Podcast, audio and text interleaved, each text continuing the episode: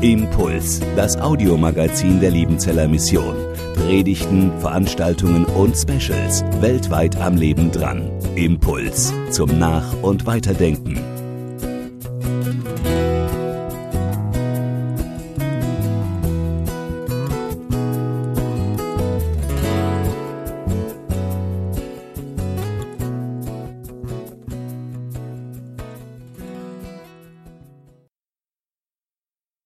Drei Worte, die einen Ort oder ein Gebäude oder eine Organisation genau kennzeichnen. Heute geht es im Heartbeat-Gottesdienst um genau drei Wörter, die die ITA verorten.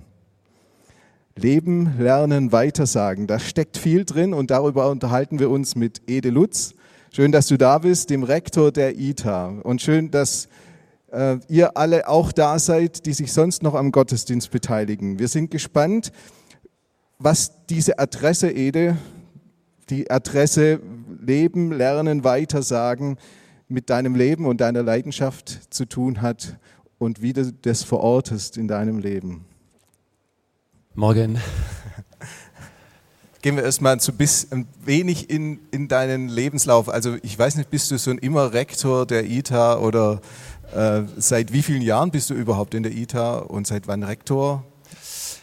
Also ähm, ich bin bei der ITA, seit sie angefangen hat, 2012, im September ging das los. Und äh, Rektor bin ich jetzt seit, hm, weiß ich gar nicht ganz genau, also ich denke mal knapp zwei Jahre. Gutes Zeichen, dass dir das nicht so wichtig ist. Tatsächlich ist mir das nicht so wichtig. Jetzt sag noch ein paar Sätze zu dir und deiner Familie, für die, die dich nicht kennen. Ohne was oder ohne wen bist du nicht zu denken? Also morgens ein Kaffee und dann natürlich meine Frau. Ähm, die sitzt hier irgendwo. Und äh, wir haben vier Kinder ähm, im Alter von, ich glaube, 22, 21, 19 und 17, irgendwie in die Richtung. Genau, vier Kids. Das weiß man nicht so ganz genau immer, gell? Ja, die sieht man nicht mehr ganz so oft. Jetzt, die ITA hat als Leitsatz oder als Verortung diese drei, diesen Dreiklang äh, Lernen, Leben, Weitersagen. Das ist ihre Verortung. Ich höre aus, aus diesen Worten irgendwie so eine Reihenfolge oder Aufeinanderfolge. Ist das, ist das eine Reihenfolge oder ist es ein Kreislauf oder ist es ein Stufenplan oder was ist das? Also äh, wahrscheinlich fängt es so ein bisschen an wie eine Reihenfolge. Man muss irgendwie mal was lernen, um was irgendwie ausprobieren zu können. So ein bisschen muss man was wissen, um was zu probieren und dann macht man was und, und dann ist aber so, dass es keine Reihenfolge mehr ist. Also dann sollte man sogar so ein bisschen aus der Reihenfolge rauskommen, nicht erst alles lernen, um dann irgendwas zu leben, um irgendwas jemand weiterzugeben, sondern das fängt relativ schnell an, sich zu vermischen, würde ich sagen. Und am Ende ist es so wie so ein Kuchen, da gehört Lernen und Leben und Weitersagen irgendwie zum Normalen. Aber es fängt wahrscheinlich so ein bisschen so an, dass man was lernt, eine gewisse Erkenntnis hat über was, auch im geistlichen Bereich, dann anfängt es versucht zu leben und dann macht man da Erfahrungen damit und dann muss man wieder ein bisschen korrigieren oder nachrüsten oder wachsen und dann wechselt es so Erkenntnis und Erfahrung und Erkenntnis und Erfahrung und Erkenntnis und Erfahrung und so wird man reifer im Leben, würde ich sagen. So, jetzt sind wir bei dir. Reifer im Leben. Du bist jetzt auch nicht mehr ganz so jung, Hallo. aber jetzt, jetzt, du warst ja auch nicht immer äh, Rektor oder Dozent oder sowas, sondern du hast es in deinem Leben wahrscheinlich auch irgendwie äh, diesen Dreiklang als Ton oder als Einzeltöne irgendwie gelernt. Wie würdest du sagen, wie hat es in deinem Leben begonnen? Also jetzt von Gott her würde ich sagen, hat es begonnen, als ich so 20 Jahre alt war. Ich habe hm, junge Leute kennengelernt äh, in so einem EC-Jugendkreis, die genau diesen Jesus, dieses Leben mit Jesus gelebt haben in einer leidenschaftlichen, in einer liebevollen, in einer ganz klaren und auch ganz krassen Weise. Und äh, die habe ich kennengelernt eigentlich bei einer Party und ähm, ich selber war damals Heavy Metaler, ich hatte lange Haare und äh, so schwarze Klamotten, hatte eigentlich nichts mit dem christlichen Glauben zu tun. Aber die hatten so einen, so Fokus in ihrem Leben, die hatten so eine Hoffnung in ihrem Leben, die hatten was in ihrem Leben, diese jungen Leute, das hatte ich nicht. Und dann habe ich die gefragt, hey, was ist das, was habt ihr in eurem Leben? Und dann haben die gesagt, es ist Jesus. Ja, und Jesus, das war jetzt nicht so ganz mein Ding. Ich bin irgendwann mal konfirmiert worden und das war alles so ein bisschen mh, hm, nicht ganz meine Welt. Aber diese jungen Leute, die hatten was. Und dann habe ich dann nachgefragt und dann haben die mir versucht, ein paar Sachen beizubringen, zu zeigen, wie dieses Leben mit Jesus aussieht. Und ich habe angefangen, vor allem durch viel Fragen, durch Hingehen, durch Hinhören, von denen zu lernen, wer dieser Jesus eigentlich ist und wie er ihr Leben verändert und angefangen, da mich hineinzugeben. So. Und ich habe ganz viele Fragen gehabt, weil so diesen Jesus wollte ich nicht wirklich in meinem Leben. Und dann ging es weiter mit dem Leben? Und dann tatsächlich war so ein halbes Jahr, vielleicht ein Dreivierteljahr, wo ich ganz viele Fragen gestellt hatte an die Leute, an diese jungen Christen. Ich habe versucht, diesen Jesus mir Hals, vom Hals zu halten, indem ich, ich habe intellektuelle Fragen gestellt, halbintellektuelle. Zum Schluss hatte ich nur noch dumme Fragen, aber irgendwie war dann alles für mich beantwortet und dann klar. Und dann hat dieses Leben in mir angefangen, wo ich an einem Abend ähm, zu Hause für mich selber diesen Jesus eingeladen habe in meinem Leben. Und äh, ich wusste, ich gehöre dazu. Und er hat angefangen in mir so ein neues Leben zu wirken, hat angefangen, kleine Veränderungen zu bringen, große und kleine. Und das hat dann den, den, den Unterschied gemacht in meinem Leben. War auch der dritte Klang, also der dritte Ton, äh, dieses Weitersagen dann, kam der schnell? Der kam bei mir relativ schnell, ähm, weil wenn ich von was begeistert bin, dann bin ich ganz begeistert. Und wenn mich was erfüllt, dann äh, muss ich darüber auch reden. Ähm, das ist mit allem so in meinem Leben und war dann auch mit Jesus so, weil ich angefangen habe, von dem so viel zu lernen und äh, stümperhaft aber angefangen habe, das umzusetzen in meinem Leben, war ich so begeistert, dass ich versucht habe, alles einzusetzen, dass andere junge Leute auch voll von diesem Jesus ähm, was hören und habe dann angefangen mitzuarbeiten im Teenie-Kreis, habe mein Motorrad mitgebracht und habe versucht, dass junge Leute begeistert werden irgendwie von Jesus. Jetzt ist natürlich die Frage, du hast es dann erlebt, ist es immer so geblieben, diese Begeisterung, diese Leidenschaft, diese Sehnsucht danach? Äh, jetzt, jetzt frage ich einfach mal, jetzt für dich, wenn du jetzt zurückguckst auf die, auf die vergangenen Jahre, seit du Christ geworden bist, ähm, wie kann man denn diese Leidenschaft in sich erhalten, dass dieser Dreiklang immer ein Dreiklang bleibt und nicht auseinandergerissen wird und dadurch irgendwie leer tönt? Äh, was muss man dann schüren, damit äh, dieses Feuer am Brennen bleibt? Das ist natürlich, ähm, wie lange haben wir? Ähm, also natürlich gab es in meinem Leben in den letzten jetzt 30 Jahren auch schon viele Hochs und Tiefs gerade am Anfang meines Lebens mit Jesus, wieso gab es manche auch Dinge, wo ich ganz tief dann auch war. Ähm, was würde ich heute sagen? Was habe ich gelernt so über die letzten 30 Jahre? Ich, ich glaube, ganz wichtig für mein Leben war es, immer Leute an meiner Seite zu haben, die mit mir durch diese Zeiten auch gehen und denen ich das sagen konnte, die dann für mich beten, die mich wieder mit hineinnehmen, die mich begeistern. Natürlich die, die letzten 25 Jahre war das dann auch meine Frau, ähm, wo wir gemeinsam diese Wege durchgegangen sind. Vorher waren es auch viele Freunde und bis heute noch. Und ich würde sagen, was für mich wichtig ist, ist, dass ich mich immer wieder, immer wieder in Erinnerung rufe, dass das Größte eigentlich ist, dass Jesus und seine Geschichte und seine Sache für mein Leben einfach immer wieder das Beste ist, für das sich lohnt, auch zu kämpfen, selbst in Krisen dran zu bleiben.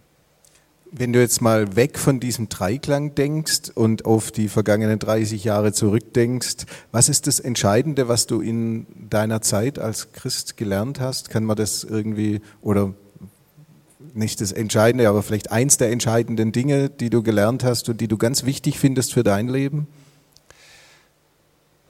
Das sind auch viele Sachen, aber ich würde, wenn es vielleicht die wichtigste Sache ist, die ich gelernt habe für mich selber, dann ist es tatsächlich, jeden Tag, und ich, ich versuche das morgens zu machen, wirklich meine Freude zu suchen in dem, wer ich bin und was ich habe an Jesus. Ich, ich, versuche wirklich meinen Tag zu starten und nicht in den Tag hineinzugehen, ohne dass ich irgendwie ein, ein, Wort habe von, von Gott, dass ich irgendwie eine Verheißung habe von Gott oder irgendwie eine Zusicherung, wer ich in ihm bin und was ich an ihm habe und so mich einfach freuen kann an meinem Leben, an dem Tag, der heute kommt und, ähm, und versuche so hineinzugehen. Nicht gleich was zu machen, was zu reißen, jemand zu sein, sondern mir was zusprechen zu lassen und aus diesem Zuspruch der Freude heraus meine Herausforderungen anzugehen, die ich habe. Das ist so für mich das Wichtigste geworden, diese Freude zu haben an Jesus.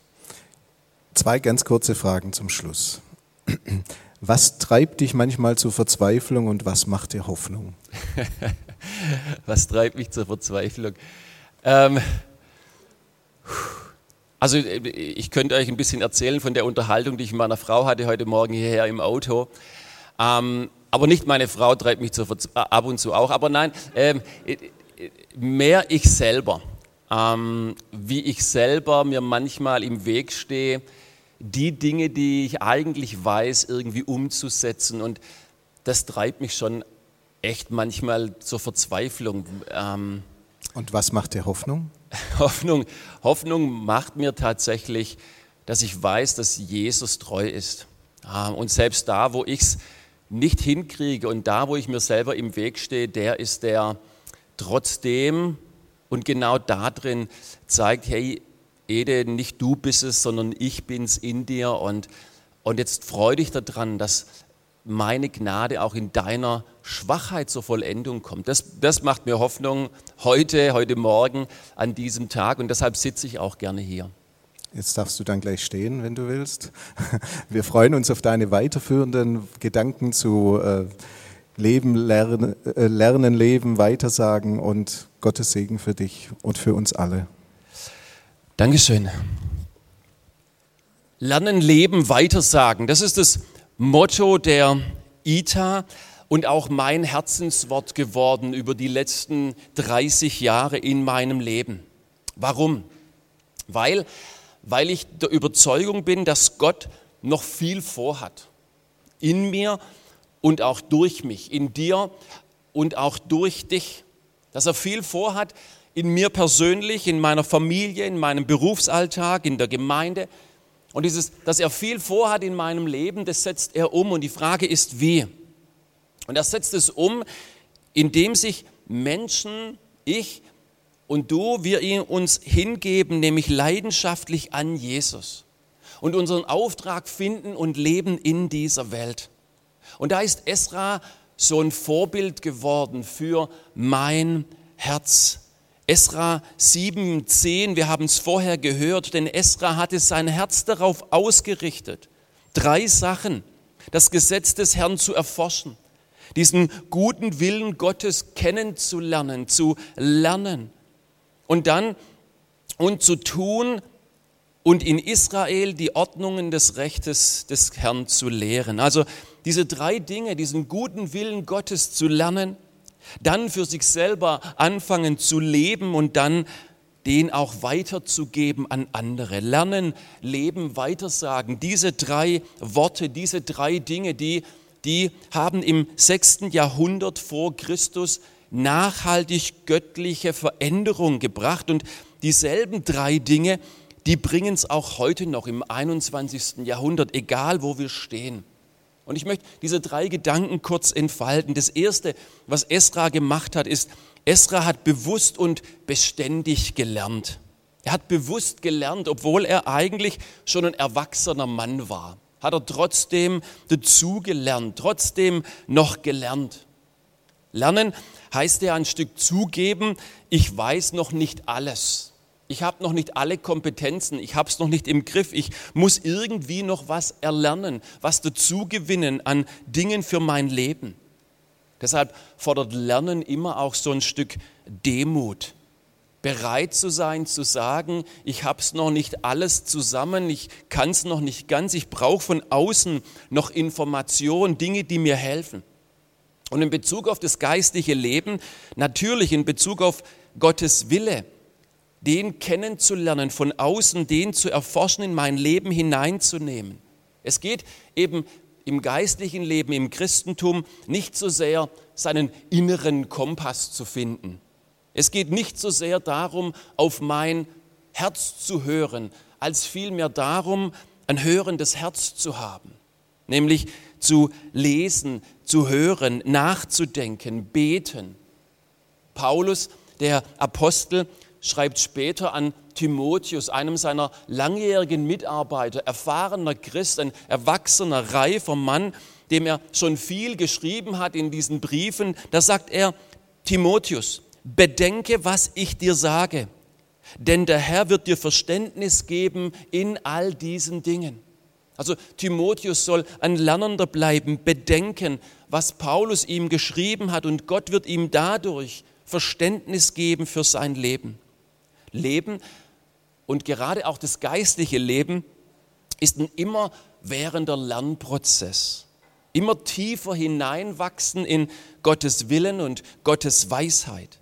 Nicht nur einmal ein bisschen was lernen, sondern, sondern täglich, jeden Tag neu, immer tiefer hineinwachsen und reifer werden.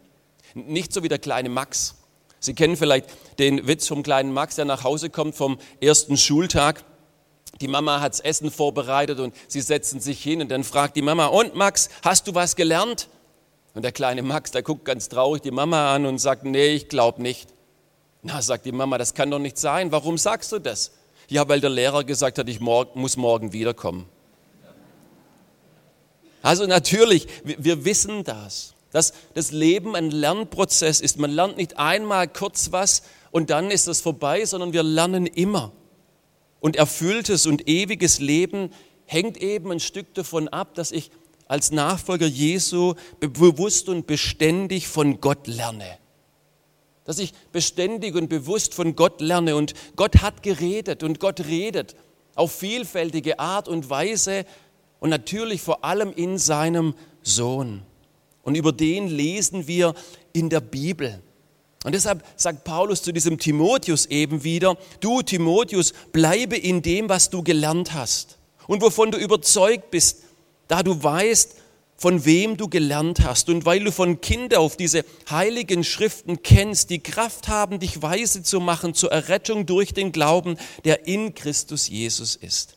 Denn alle Schrift, diese, diese heiligen Schriften, die Bibel ist von Gott eingegeben und nützlich zur Lehre, zur Überführung, zur Zurechtweisung, zur Unterweisung in der Gerechtigkeit damit der Mensch Gottes richtig sei, für jedes gute Werk ausgerüstet.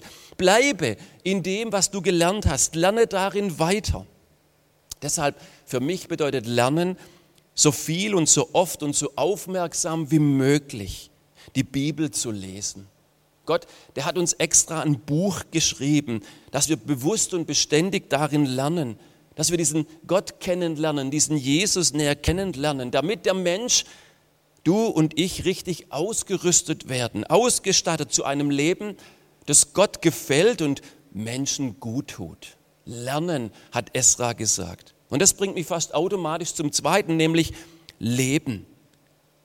Esra hat sein Herz ausgerichtet, den guten Willen Gottes zu leben. Ich unterrichte ja Theologiestudenten und ich sage manchmal, Segen und Fluch des Theologiestudiums sind ein und dieselbe Sache. Der Segen eines Theologiestudiums ist, viel Information über Gott und die Welt zu bekommen. Und der Fluch eines Theologiestudiums ist es, viel Information über Gott und die Welt zu bekommen.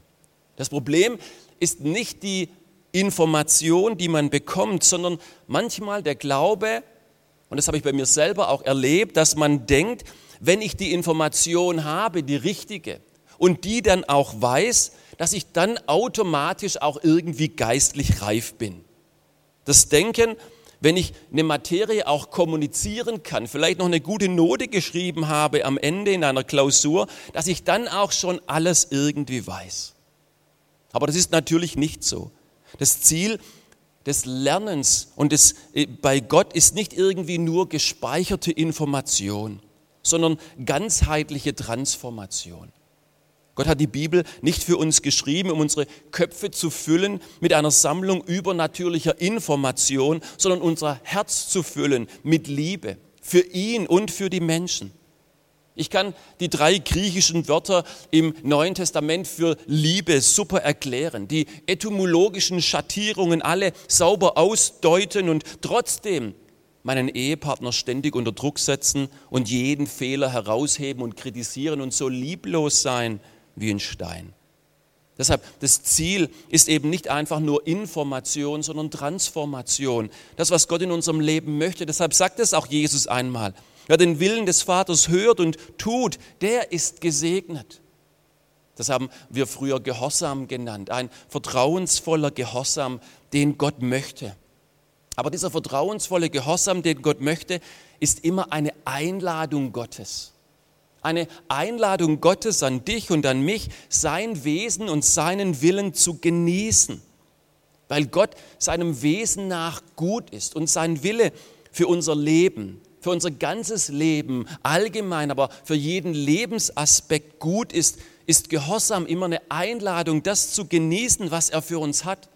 Und das gilt für alle Lebensthemen, seien es Gefühle oder Geld oder Gender Hobbys oder heiraten oder Homosexualität, Arbeitsmoral, Andachten halten oder Ängste, Kirche, Krisen oder Kindererziehung, so viele Dinge. Was er dazu sagt, was er dazu meint, ist gut, weil er gut ist. Und weil sein Wesen gut ist und sein Wille gut ist, ist Gehorsam eben keine Last.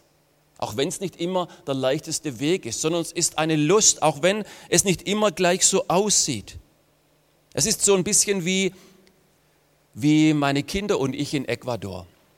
Ich war, ähm, wir waren als Familie in Ecuador für 13 Jahre und ähm, dort sind wir einmal im, im, im, Sommer immer in Urlaub gegangen und dann waren wir da am Strand und dann haben wir unsere Sandburg gebaut, natürlich die obligatorische jedes Jahr und äh, mit unseren vier Kindern saßen wir da, die waren noch klein und es war ein besonders heißer Tag und ich habe da mit ihnen gebaut und dann kam oben so ein, so ein Eisverkäufer vorbei mit seinem Fahrrad.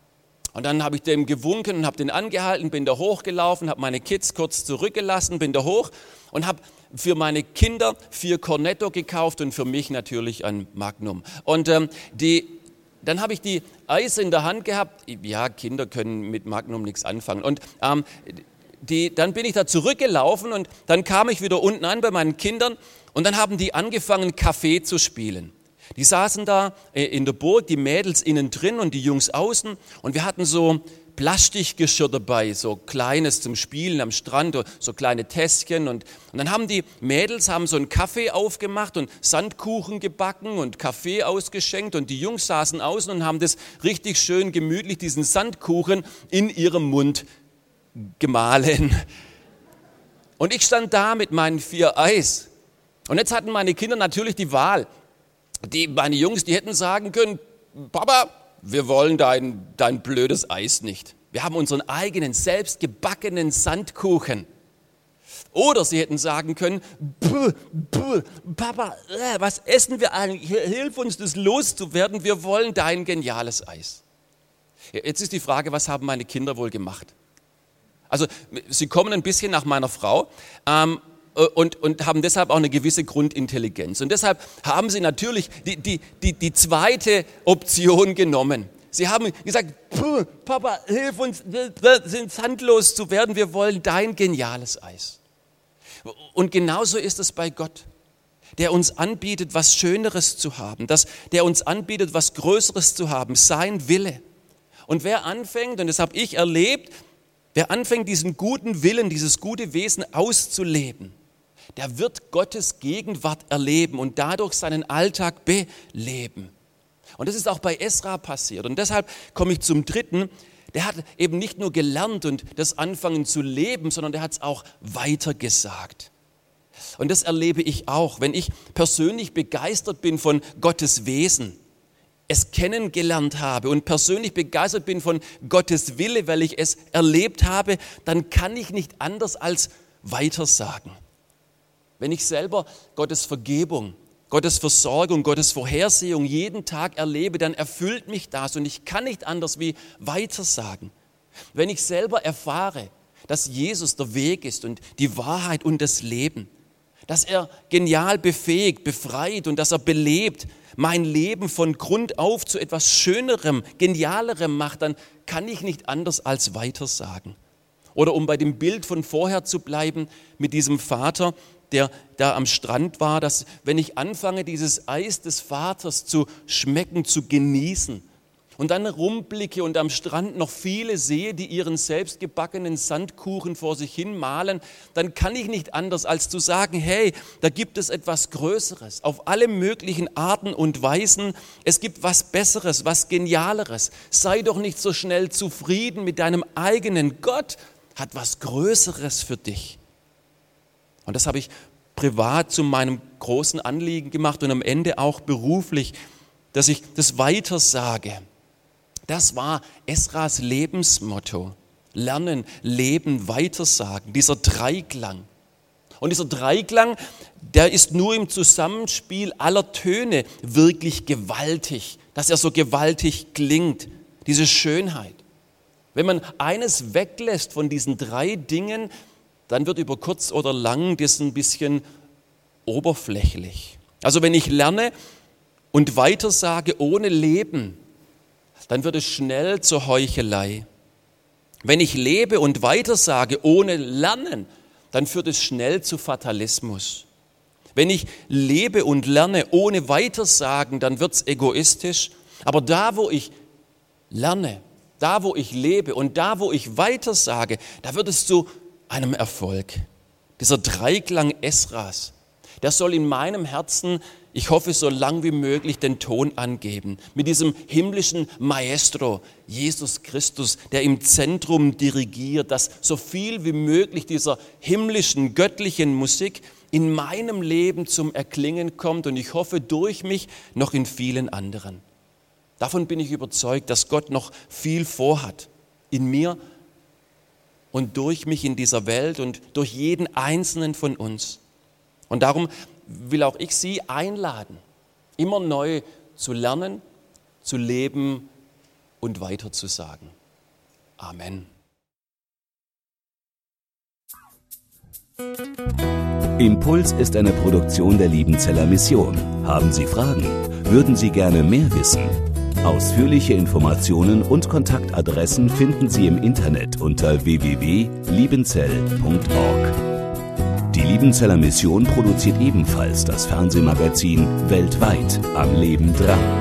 Informationen zur Sendung und zum Empfang gibt es unter www.weltweit-magazin.de.